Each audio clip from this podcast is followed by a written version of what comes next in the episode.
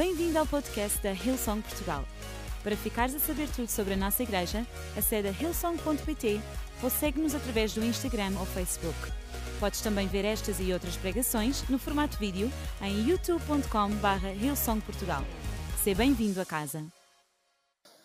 Eu queria ler para vocês Filipenses, capítulo 4, versículo 6 a 9, na versão livre, Filipenses, capítulo 4, versículo 6 a 9. E eu queria usar esta passagem para falar acerca de que a paz que eu tenho não é minha. A paz que nós temos não é nossa. E diz assim: não alimentem preocupações, seja pelo que for. Antes, apresentem os vossos cuidados em oração e súplicas perante Deus. Exponham-lhe todas as vossas necessidades, sem esquecer de lhe expressar o vosso agradecimento. Então, a paz de Deus, digam comigo, paz de Deus, que ultrapassa tudo o que a mente humana pode naturalmente compreender, conservará o vosso espírito e os vossos sentimentos em Cristo Jesus. Por fim, meus irmãos, deixem-me dizer-vos mais uma coisa.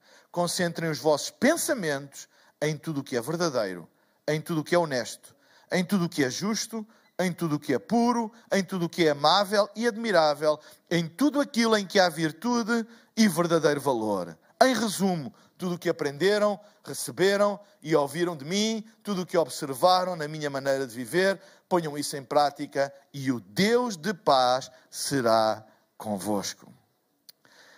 A paz que eu tenho não é minha. E a Bíblia diz nesta passagem, logo no início, nesta passagem que eu li, para nós não alimentarmos preocupações, seja pelo que for. A Bíblia não diz que nós não temos preocupações, mas diz para nós não alimentarmos preocupações. Ter preocupações e cuidados faz parte da vida, faz parte de enfrentarmos as arguras, os obstáculos, os desafios. É natural nós termos preocupações. O que a Bíblia diz é para nós não alimentarmos as preocupações sejam elas quais forem, porque elas podem vir de muitos lados, sejam elas quais forem, nós não alimentarmos essas preocupações, mas em vez de alimentarmos essas preocupações, para nós podermos apresentá-las diante de Deus através da oração e súplica. E diz que quando nós expomos essas nossas preocupações, sem nunca esquecer também de lhe expressar gratidão, porque é bom nós termos memória, e a Bíblia constantemente, no Novo Testamento, então, uh, fala muito acerca da importância de nós exercitarmos a nossa memória. A ceia, quando nós tomamos a ceia, a ceia é um exercício de memória, para nós nunca nos esquecermos, não apenas na Páscoa, mas nunca nos esquecermos daquilo que Jesus fez por nós. E é muito importante quando nós oramos e pedimos a Deus, nós tenhamos memória da fidelidade de Deus até agora para que a gente não peça uh, com um coração sem gratidão, sem esquecer aquilo que Ele já fez por nós, as orações que Ele já respondeu, os pedidos que Ele já atendeu, quantas vezes a mão que Ele já lançou a nós para nos segurar, para nós não nos cairmos. Às vezes nós temos problemas e dificuldades na vida que nos sentimos bem, eu vou cair, eu não aguento. Mas a Bíblia diz: ei, não alimentem as vossas preocupações, entreguem tudo em oração a Deus, sem se esquecerem de darem graças a Deus por tudo aquilo que Ele já fez por vocês. E depois diz: e a paz, então, a paz de Deus, não é a minha paz. Não é a tua paz, é a paz de Deus em nós. A paz que nós temos não é nossa, é dele. É um dom de Deus, é uma dádiva de Deus. Não vem pelo nosso mérito, não vem pelo nosso esforço, não vem pelo nosso conhecimento, não vem pela nossa habilidade. A paz que nós temos é dele, é um dom de Deus, é uma dádiva de Deus, é fruto da graça de Deus. Não é por merecimento. Deus, pela sua graça, ele nos concede paz. Então nós devemos dizer que a paz que nós temos não é nossa, é dele. É uma dádiva dele. Nós temos tudo para não estar em paz. Nós temos tudo para estar em aflição, mas temos uma paz que ele nos concedeu, porque é uma dádiva. Então, eu hoje eu gostaria de falar, principalmente numa altura em que a paz está sob ataque, em que temos tudo para não ter paz, para ter incerteza, apreensão em relação ao futuro. Eu hoje queria falar e usar este texto acerca da paz que não é nossa, que é a paz de Deus nas nossas vidas. E a primeira coisa que eu quero falar acerca de paz na palavra de Deus é que paz não é uma ausência, paz é uma presença. Paz não é uma ausência, paz é uma presença. A Bíblia diz em João, capítulo 14, versículo 25 a 27, o seguinte: Jesus a dizer: Digo-vos estas coisas enquanto ainda estou convosco. Presença. Enquanto a minha presença está aqui com vocês, eu digo-vos estas coisas. Mas o Pai mandará o conselheiro em meu nome. Esse consolador é o Espírito Santo. E ele vos ensinará todas as coisas e vos lembrará tudo o que eu próprio vos tenho dito. E agora reparem o versículo 27. Deixo-vos a minha paz, e a paz que eu dou não é como aquela que o mundo dá, por isso não se aflijam nem tenham medo. Este texto diz o seguinte: Jesus disse que enquanto eu estou com vocês, enquanto a minha presença está aqui, eu ensino-vos.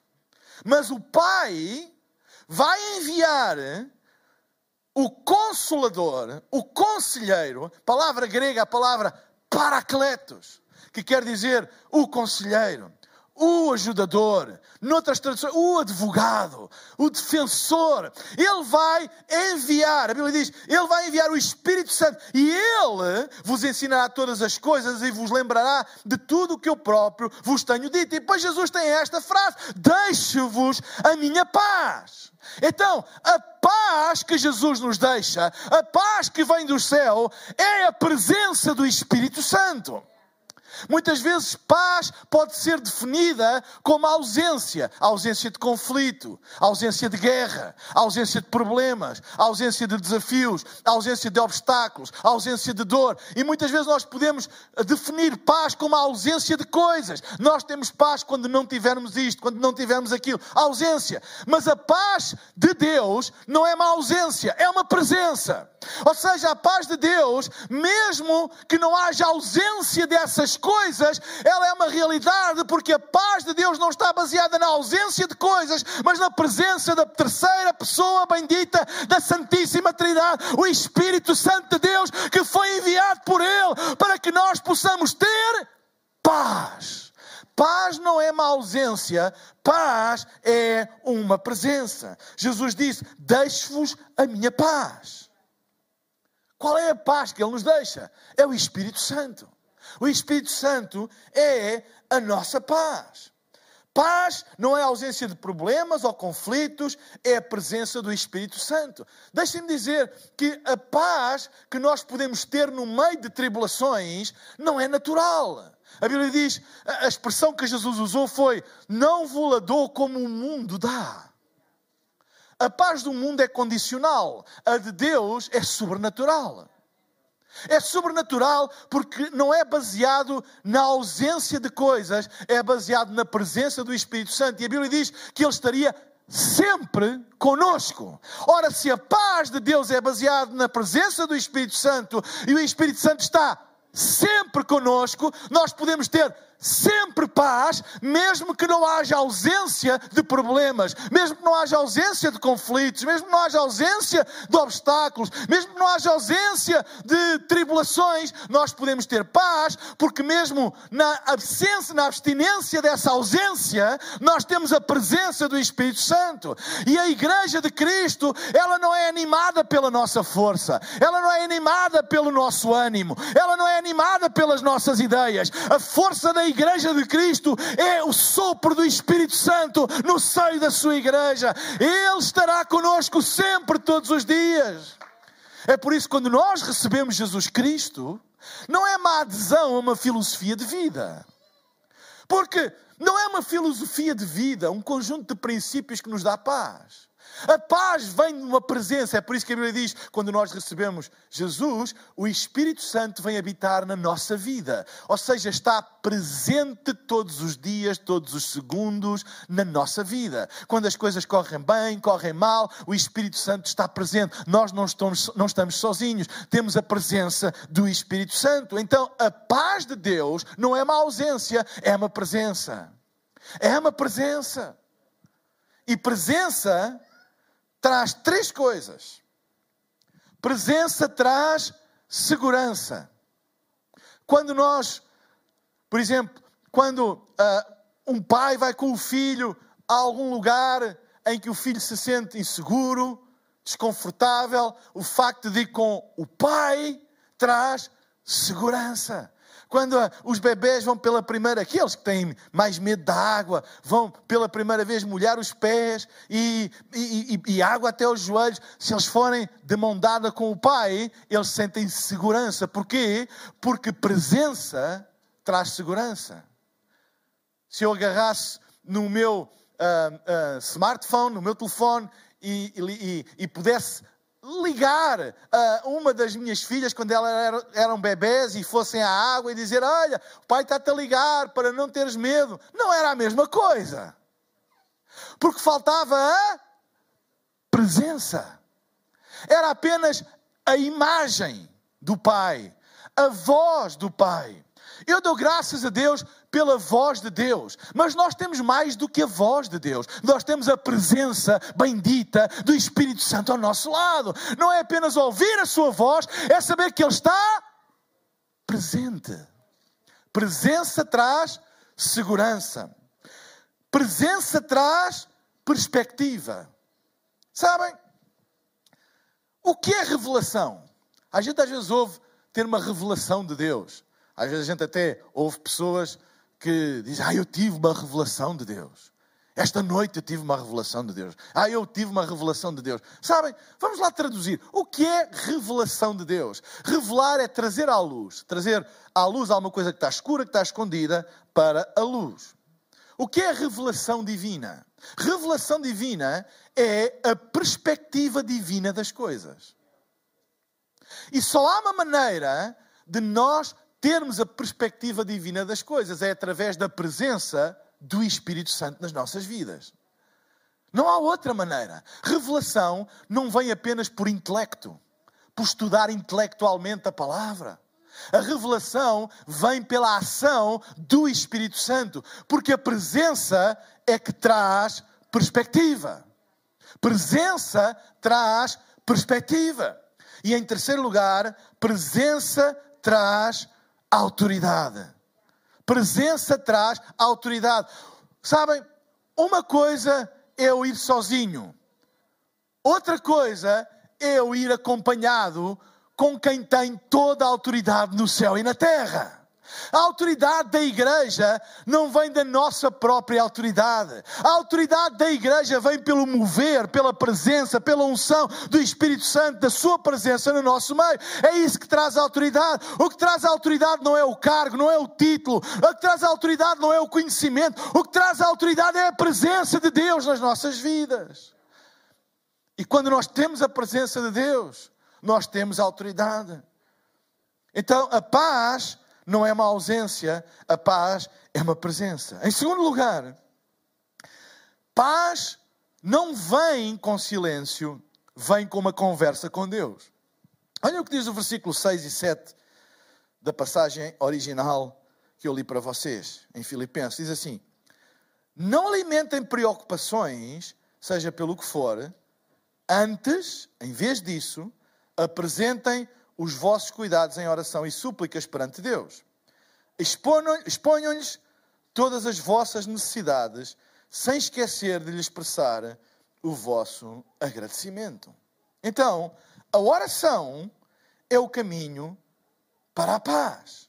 Diz o versículo 7: Então a paz de Deus, então a paz de Deus, ou seja, então, se vocês substituírem o, um, a, preocupação pela oração, a paz de Deus que ultrapassa tudo o que a mente humana pode compreender, então ela conservará o nosso coração. Então a oração é o caminho para a paz. Sabe, em tempos de dificuldade, expressa a Deus o que te perturba e preocupa e não alimentes isso com nada. Como eu disse há pouco, preocupações e perturbações vêm à nossa vida, não há como evitá-las. Elas vêm à nossa vida. A questão é: o que é que nós fazemos com elas? Alimentamos ou agarramos e fazemos o que a Bíblia diz, trazemos diante de Deus? Parece que há uma relação entre oração e matar à fome as nossas preocupações. Parece que o contrário de alimentar, que é não alimentar, que é destinar à fome, tem a ver com a oração. A oração parece que é um tipo de jejum de alimento para preocupações. Parece que quanto mais nós oramos, menos alimento as nossas preocupações têm, menos onde agarrar elas têm. Mas a Bíblia diz: não alimentem as vossas preocupações por nada. Nós não podemos impedir de ter preocupações, mas elas podem ser alimentadas ou definhadas. Como é que nós alimentamos as nossas preocupações? Podemos alimentar as nossas preocupações com notícias, com, uh, olhem, ouviste o que é que ele disse? Ouviste o último relatório, não sei de quê? Ouviste a previsão disto? E isso, constantemente, é como que alimento para as nossas preocupações. Nós estamos a dar argumentos, lógica, dados, para que as nossas preocupações sejam cada vez maiores. Deixem-me dizer uma coisa. A, a, preocupação é uma conversa que nós temos connosco próprio, na nossa mente, sobre coisas que nós não temos poder para mudar. Sabem, nós conversamos muito connosco. As nossas preocupações são conversas internas que nós temos connosco. Falamos connosco. E muitas vezes essas conversas são alimentadas por coisas exteriores. Nós vamos buscar coisas exteriores para trazer argumentos mais fortes, para trazer lenha para a fogueira das nossas preocupações. Já viste as últimas notícias sobre o desemprego? Já viste as últimas notícias sobre hum, hum, os negócios? Já viste as últimas notícias sobre a saúde? Já viste isto? Já viste o que disseram sobre aquilo? Já, vi, não é? Já viste o que aconteceu com aquele? Estava a passar pelo que tu passavas, já viste? E essas informações são como que lenha para a fogueira das conversas da nossa mente e dão força, dão argumentos, dão, dão base, dão dados, dão racionalidade às nossas preocupações e elas ganham força. Têm argumentos, argumentam, mas tens isto, tens aquilo, tens aquilo. Argumentam isso. E tornam-se fortes, tornam-se dominantes. Aquilo que Paulo fala em 2 aos Coríntios, no capítulo 5, tornam-se uh, uh, um, strongholds em inglês, que agora esqueci-me em português da palavra. Como é que isto é possível? Parece um imigrante a falar. Uh, fortalezas. Fortalezas na nossa mente. Porque estão, são preocupações com muito alimento, com muito argumento, com muita documentação. São conversas muito bem argumentadas na nossa mente e que se tornam fortes. E a Bíblia diz: não façam isso. Agarrem nessas preocupações e comecem a falá-las com Deus. Comecem a falá-las com Deus. E quanto à medida vocês falam com Deus, esses argumentos vão caindo a esperança vai nascendo. Em vez de teres argumentos de como é que tu vais falhar, tu tens argumentos de como é que tu podes vencer. Porquê? Porque se a preocupação é uma conversa que nós temos connosco próprios acerca de assuntos que nós não temos poder para mudar, a oração é uma conversa que nós temos com Deus sobre assuntos que Ele tem todo o poder para mudar. E Deus pode mudar assuntos no abrir e fechar de olhos, no estalar de dedos. Ele pode mudar. A oração é uma arma atômica que Deus colocou nas nossas mãos. Então, em vez de estarmos a falar conosco próprios, sobre assuntos que nós sabemos que não temos poder para mudar.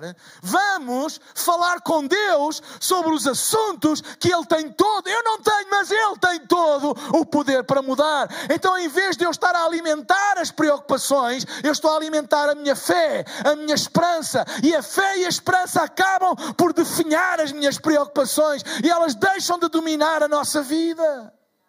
É um exercício, é uma luta. E é isso que Jesus está a dizer, é isso que Paulo está a dizer à, igreja em Filipe. Não alimentem, antes apresentem diante de Deus. Só há uma maneira. As preocupações vêm. Essa coisa de dizer, ah, eu não tenho preocupações, ou é maluco, não é? Ou então está a mentir, porque toda a gente tem preocupações, mas não as alimentem. Não deixem que elas ganhem o controle. Todos nós já experimentámos na nossa vida preocupações que ganham o controle da nossa vida. Então nós temos que destiná-las à fome, fazer um jejum delas, através da oração. Não é fingir que nada se passa, é agarrar e trazer diante de Deus. Eu não conheço ninguém que depois de orar saia mais desanimado do que antes de orar. Saia com menos esperança do que antes de orar. Conheço muita gente que nada mudou depois de orar, mas eles não ficaram na mesma. Talvez nada mudou, os problemas continuam lá, mas alguma coisa começou a mudar no nosso coração. E é isso que eu acredito que é o poder da oração. A oração é poderosa. Sabem? A oração é uma arma. É uma arma. É uma arma atômica. A oração é uma coisa poderosíssima. Não despreze o poder da oração. A Bíblia tem exemplos. A oração, por exemplo, a oração de uma pessoa fez a terra parar de girar. Ou seja, a oração tem um poder tal que até é capaz de ter domínio sobre as leis da natureza. A oração tem poder para abrir o mar, fechar o mar, dizer a um monte, ergue lança-te ali. Sei lá, a, a oração é uma, uma arma atómica poderosíssima que nós temos. Mas nós temos que aprender a usar. Se nós tivermos uma, se eu tiver uma espada, eu posso dizer que tenho uma arma. Tenho uma espada. Mas se eu não souber usá-la, eu tenho uma espada, mas que vale de pouco porque eu não sei usar. Então eu preciso de ter um, um treinador que me ensine esgrima, ou espadachim, ou não é? a arte de manejar a espada, e que me ensine uns truques, e como é que é, como é que se faz, e assim, e assado, e assim. E à medida que eu vou lutando, eu vou treinando a minha habilidade de usar a arma. Sabem qual é o treinador da oração? É a adversidade. A adversidade é o que aquilo que nos leva a treinar esta arma.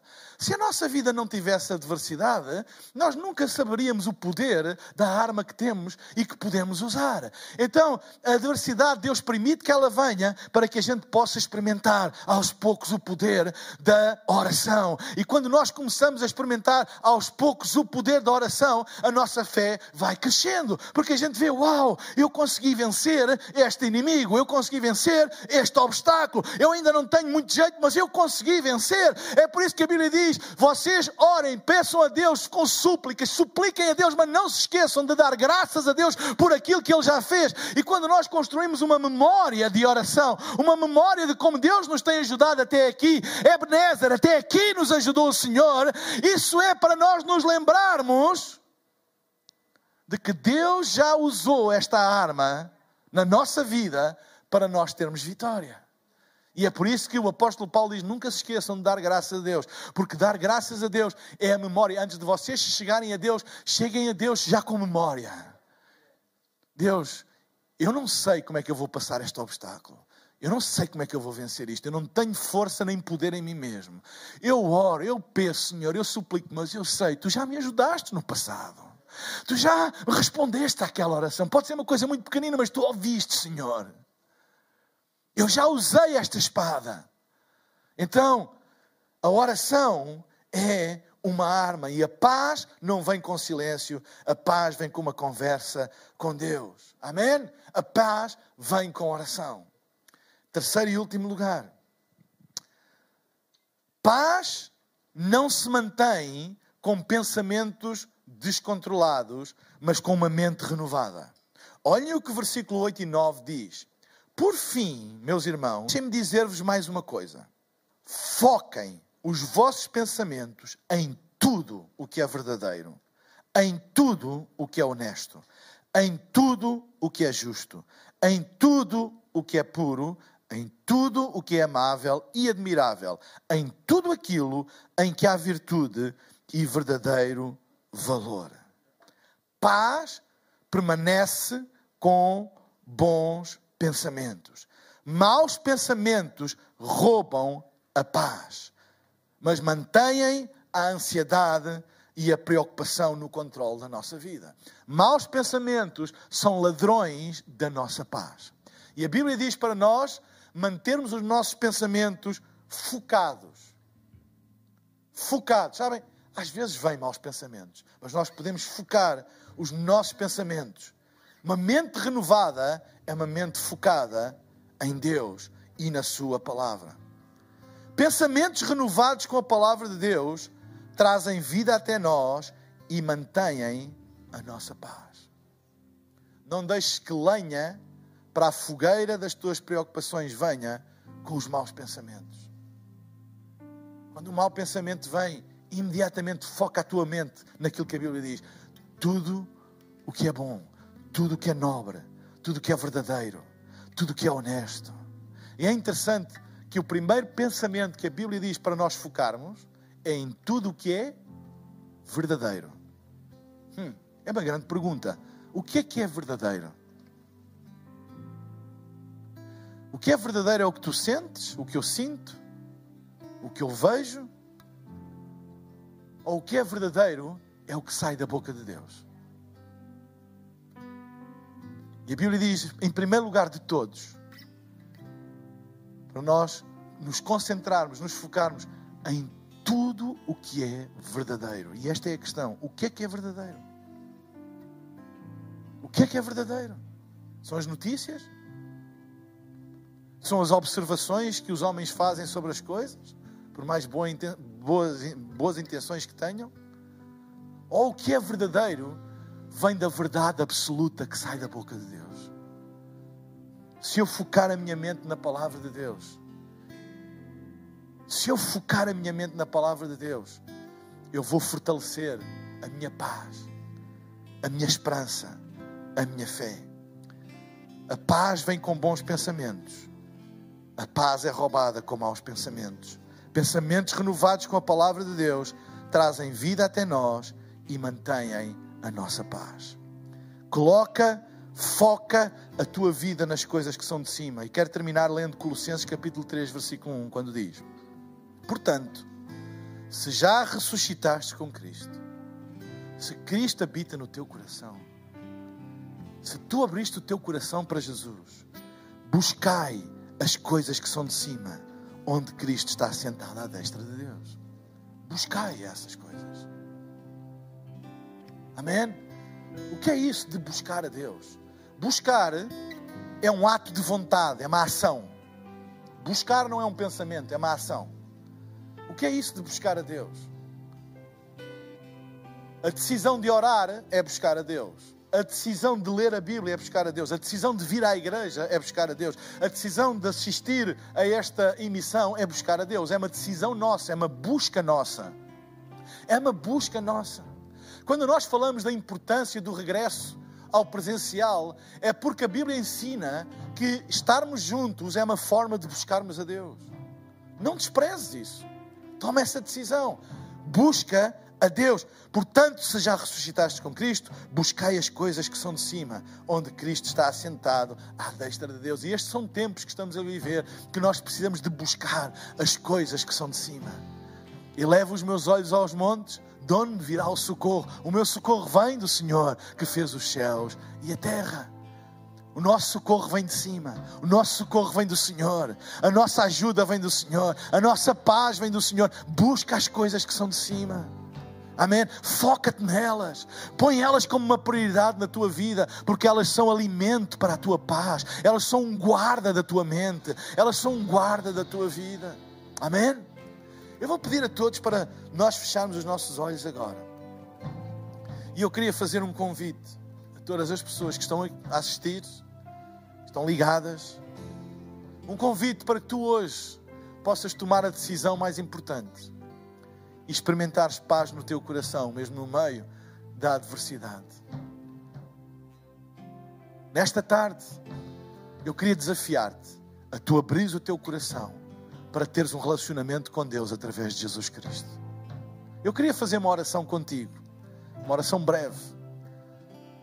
Se tu queres tomar esta decisão, faz esta oração contigo. Se tu crês que Ele pode mudar, que Jesus pode mudar a tua vida, faz esta oração comigo. Se tu precisas de paz no teu coração, faz esta oração comigo.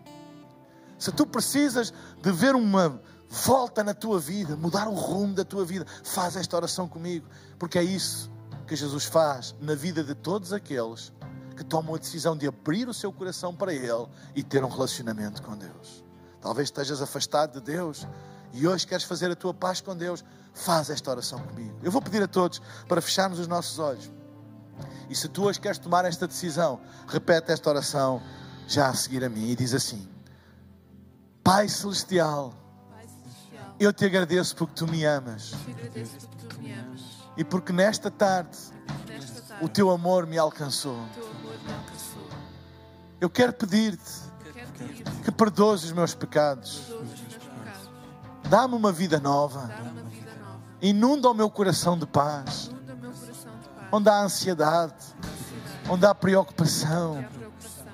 Dá-me da tua paz, Senhor. Para que eu possa viver seguro, mesmo no meio das adversidades. E saber que tu estás sempre comigo. Eu recebo-te no meu coração. Eu quero experimentar tudo aquilo que tu tens para mim. E viver todos os planos que tu planeaste para mim. Em nome de Jesus. E para a tua glória. Amém, amém e amém. Será que podemos dar um aplauso a todas as pessoas que fizeram esta oração? Se tu fizeste esta oração, eu vou pedir que tu faças uma coisa muito simples, porque nós queremos te ajudar, nós queremos auxiliar-te nos primeiros passos da fé. E a Bíblia ensina-nos que igreja é para vivermos em comunidade, não é para vivermos sozinhos. Então, além de desafiar para dia 11 estares aqui conosco, aqui ou noutra uh, localização de Ilson, Portugal, eu quero te desafiar a tu que fizeste esta oração, tomaste esta decisão, que vais ao chat da plataforma onde tu estás a assistir, seja no YouTube, no Facebook ou no Instagram, e faças uma coisa muito simples: coloques o teu emoji, um emoji da mão, assim com a mão aberta, coloca lá esse emoji como um sinal de que fizeste esta oração para que a nossa equipa que está a acompanhar as edições online possa entrar em contato contigo, fazer-te chegar a alguns materiais que te vão ajudar nos primeiros passos da fé e também se disponibilizarem para te ajudar em alguma coisa que tu aches que nós podemos te ajudar. E nós estamos aqui, igreja é isto, igreja está aqui para te servir.